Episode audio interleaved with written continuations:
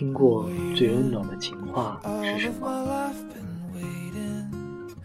而现在，我想和你一起成长。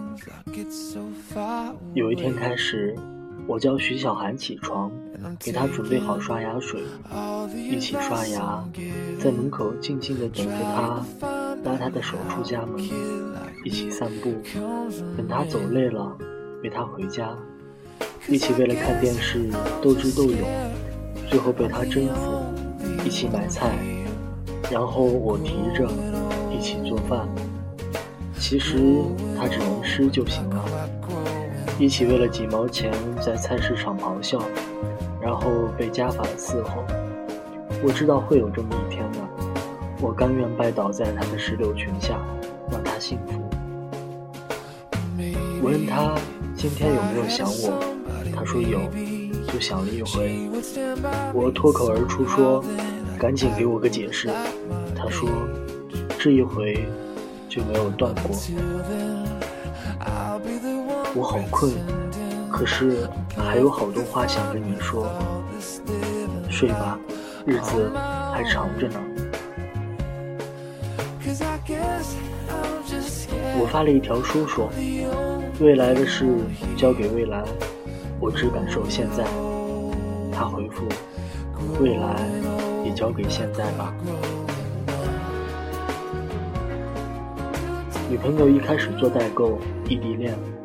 有一次东西没卖出去，我安慰她，她当时说：“这样就可以赚多点钱去找你了。”当时我就知道这辈子离不开她，无论如何。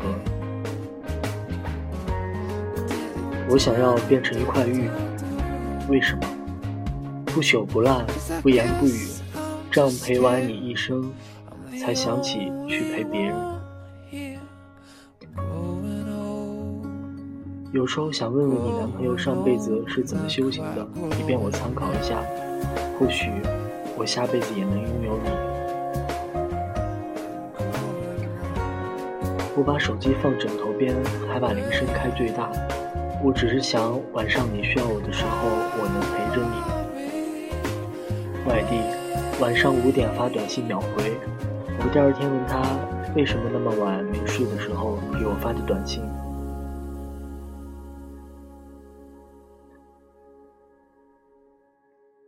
我只想可以安安静静的在一起，我爱你，你爱我。难得你说想吃，我陪你去。永远也忘不了我说喜欢什么时对方的笑，还有那张精美绝伦的脸和我喜欢的桂林腔粤语。